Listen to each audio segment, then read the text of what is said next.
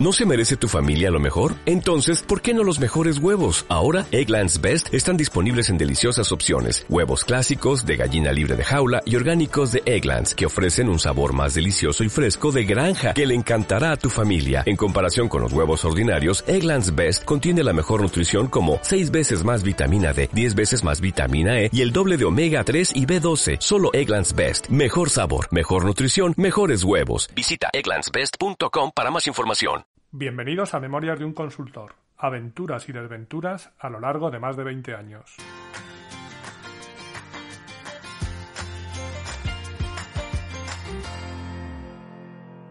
Hola, buenos días, buenas tardes o buenas noches y bienvenidos al episodio 36 de Memorias de un Consultor. Por fin, como podréis apreciar como buenos gourmets del buen sonido, he podido recuperar mi entorno habitual de grabación – para que podáis apreciar todos los matices de mi voz desde esos maravillosos auriculares que os repartió Renfe en vuestro último viaje.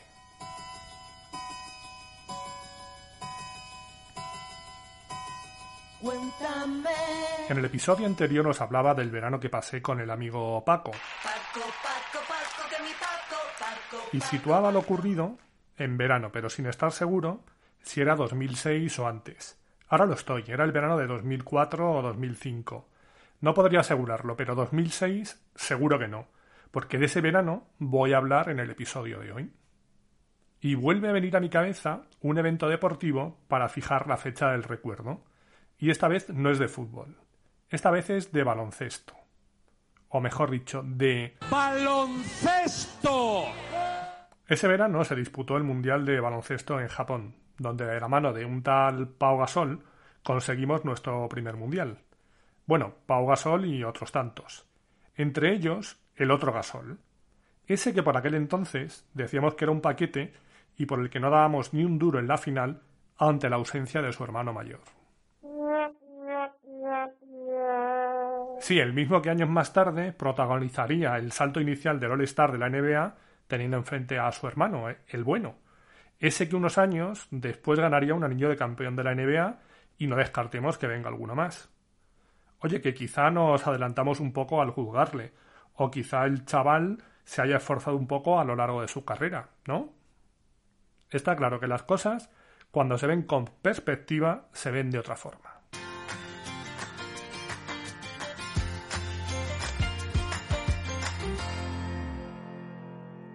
Verano de 2006. Me toca irme siete u ocho semanas al norte de España a formar a una serie de personas que empezaban con eso de SAP Recursos Humanos. Como he comentado en algún episodio anterior, por aquel entonces era habitual que algunas consultoras, no todas, aprovecharan la época de verano, en la que había menos carga de trabajo en los proyectos, para formar a sus empleados. En este caso no era exactamente así, ya que se trataba de incorporar a gente nueva en la empresa algo que antes también se hacía y ahora se estila a menos. Ahora casi mejor que la gente se pague un máster y luego ya si eso le ficho yo, pero la pasta primero que la suelten ellos. Yo no soy tonto. Era un grupo de 13 o 14 personas y la formación iba a ser bastante completa. Primero una visión general de toda la parte de recursos humanos y luego profundizamos en temas de nómina y en temas de gestión de tiempos. El grupo era variopinto, gente con formación distinta, la mayoría veinteañeros y con poca experiencia en SAP. Alguna a nivel de usuario de alguien y poco más, la verdad. Como sabéis, todo esto al principio es un poco duro, por muy bien que te lo expliquen y por muchas ganas que le pongas.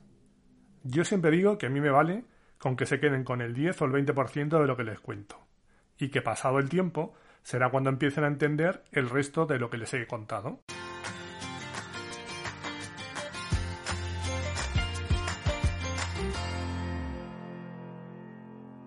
El curso era en Bilbao y hubo varios fines de semana que me quedé por allí, ya que conocía gente y además coincidió con la semana de fiestas.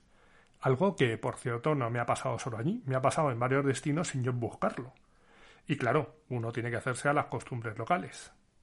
Eso de adaptarme a las costumbres y usos locales ha hecho que a lo largo de los años haya mantenido el contacto con mucha gente que he ido conociendo en distintas formaciones, con algunos de los cuales mantengo una buena amistad a día de hoy.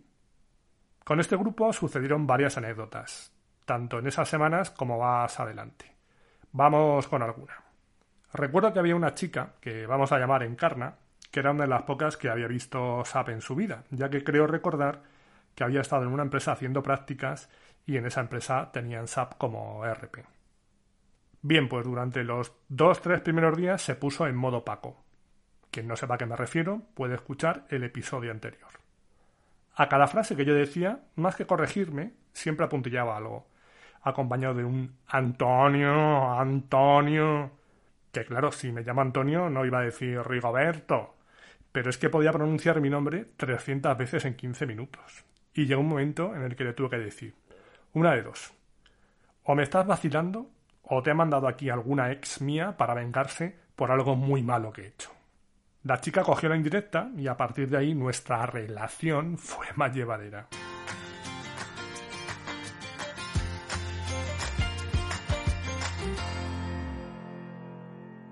Como comentaba, el grupo era variado. Era gente que iba a empezar a trabajar en una consultora, aunque algunos ya estaba dentro, pero en temas que no eran SAP, es decir, algunos estaban ya en la empresa y se estaban reciclando para meterse en temas de consultoría. Cuando nos acercábamos al final de la formación, se puso en contacto conmigo la responsable de la consultora y me dijo que le tenía que hacer un ranking para ver quiénes eran los más valiosos. Era la primera vez que me pedían algo así y la verdad es que me chocó un poco, pero por otro lado pensé que tenía sentido, ya que independientemente de que luego se certificaran o no, era evidente que había gente a la que se le daba mejor que a otros, como pasa siempre. Eso sí, pregunté si eso no iba a ser motivo de corte, es decir, que a los peor clasificados los dejaran fuera y no entraran en la empresa y me dijeron que no, que entraban todos, era simplemente algo que querían tener ellos, lo cual me dejó más tranquilo porque en todas esas clasificaciones siempre hay elementos difíciles de valorar o evaluar y entran en juego distintos sesgos. Bien, pues me tocaba hacer ese ranking y tenía que buscar la forma de hacerlo. ¿Un examen de conocimientos? Bueno, podía ser, pero ya sabemos que una cosa es aprobar el examen o certificarte y otra cosa es luego saber aplicarlo. Un caso práctico. Si lo hacía por equipos, la dedicación individual se iba a ver diluida. Si lo hacía individual, pues me iba a llevar mucho tiempo y además la gente no tenía realmente las ideas claras para poder hacerlo. Recordar que se habrían quedado como mucho con el 20% de lo que les había contado en todas esas semanas. Entonces tampoco le veía sentido. Por otro lado, el hecho de verse examinados quizá les iba a hacerse sentir incómodos, así que decidí que iba a hacer la clasificación de manera conjunta con ellos.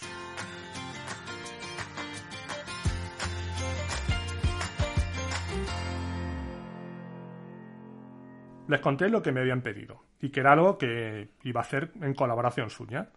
Íbamos a hacer esa clasificación entre todos. Las instrucciones eran las siguientes. Yo os voy a dar un papel y tenéis que apuntar el nombre de los tres compañeros con los que os gustaría trabajar en un futuro. Cuando recoja vuestros votos, yo haré el mío en la pizarra, para que veáis que me mojo, y veremos luego si coincide mi opinión con la opinión general del grupo. Por supuesto, como el voto es secreto, os podéis votar a vosotros mismos, pero por favor, no en las tres posiciones. Daremos tres votos al primero, dos al segundo y uno al tercero. Ah, y os voy a pedir una cosa. No votéis únicamente porque creéis que es quien ha aprendido más, sino que podéis tener en cuenta y debéis tener en cuenta también vuestra relación con él o ella. Y al decir esto, salto en carna. Pues menuda gilipollez. ¿Me estás diciendo que vote a alguien porque puede ser más amiguito mío que alguien que sepa más? A lo que le contesté. Te estoy diciendo que valores las dos cosas. Simplemente eso. Una vez hecho el recuento de votos, hicimos el ranking y en el resultado final creo recordar que todo el mundo obtuvo algún voto. ¿Y qué creéis que pasó con mi predicción?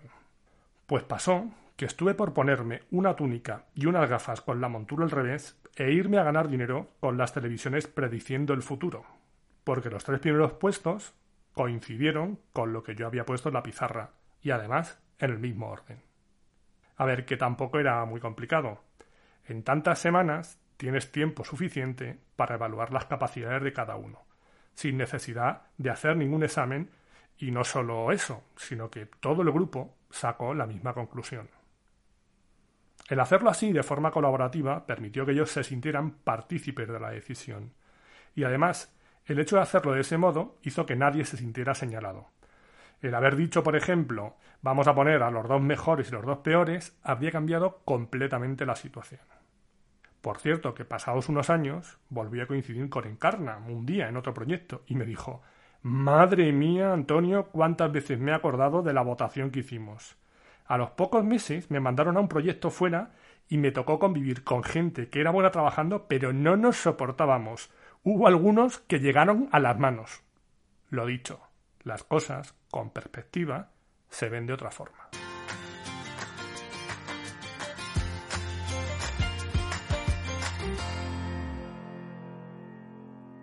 La formación era de ocho y media a dos y media, creo recordar, con un par de descansos, uno un poco más largo y otro más corto.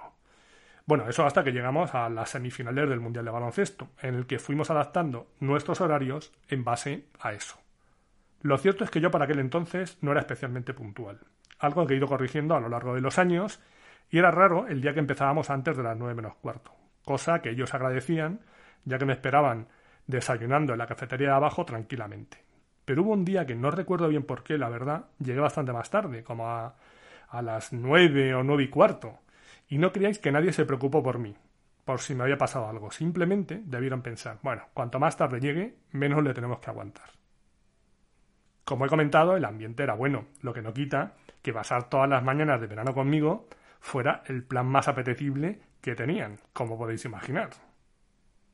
El último día de clase les propuse otra actividad, pero en este caso había que dar la cara. Yo les iba a decir a cada uno de ellos una cosa buena y otra mejorar, y ellos me tenían que decir lo mismo a mí sobre mí. El juego era desigual para mí, ya que ellos iban a recibir cada uno de ellos un único juicio y yo iba a ser juzgado por los catorce.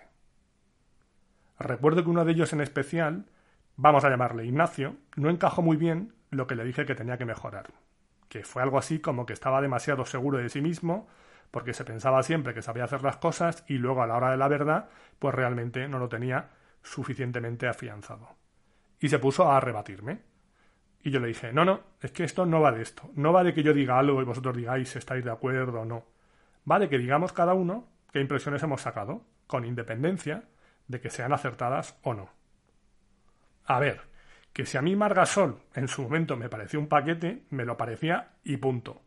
¿Que estaba equivocado? Quizá, pero con los datos que tenía en aquel momento era la impresión que tenía.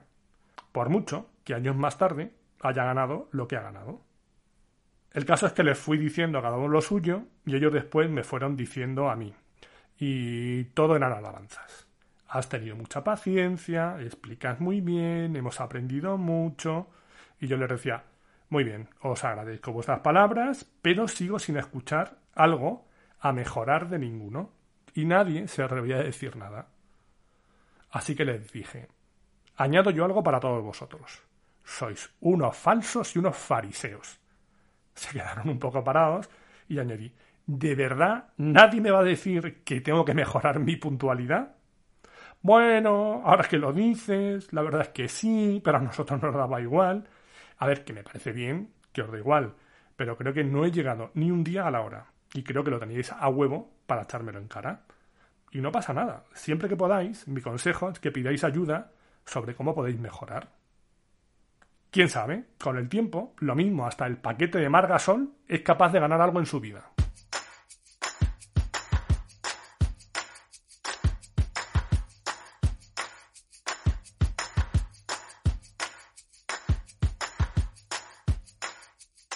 Cosas que aprendí de toda esta situación. Uno, relacionate con la gente. Te ayuda a conocerlos mejor y a que te conozcan. 2. Siempre que puedas, haz partícipe a la gente de las decisiones. Y 3. Siempre hay opciones de mejora.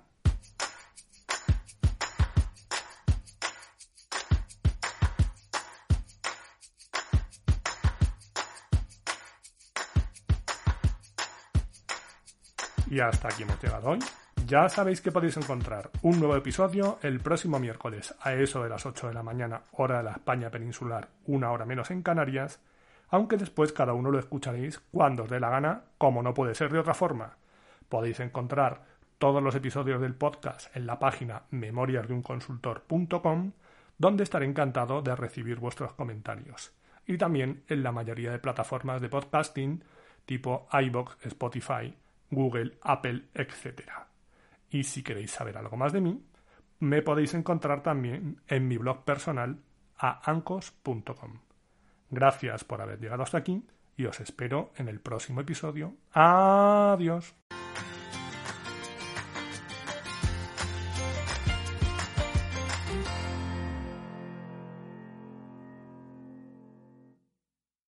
Como nuevo cliente de Western Union, puedes disfrutar de una tarifa de envío de 0 dólares en tu primera transferencia internacional de dinero en línea. Envía dinero a los tuyos en casa de manera rápida, fácil y conveniente. Visita westernunion.com o descarga nuestra app hoy mismo y tu primera tarifa de envío corre por nuestra cuenta. Aplican ganancias por cambio de moneda. No disponible para tarjetas de crédito y envíos a Cuba. Servicios proporcionados por Western Union Financial Services Inc. NMLS 906983 o Western Union International Services LLS NMLS 9069 85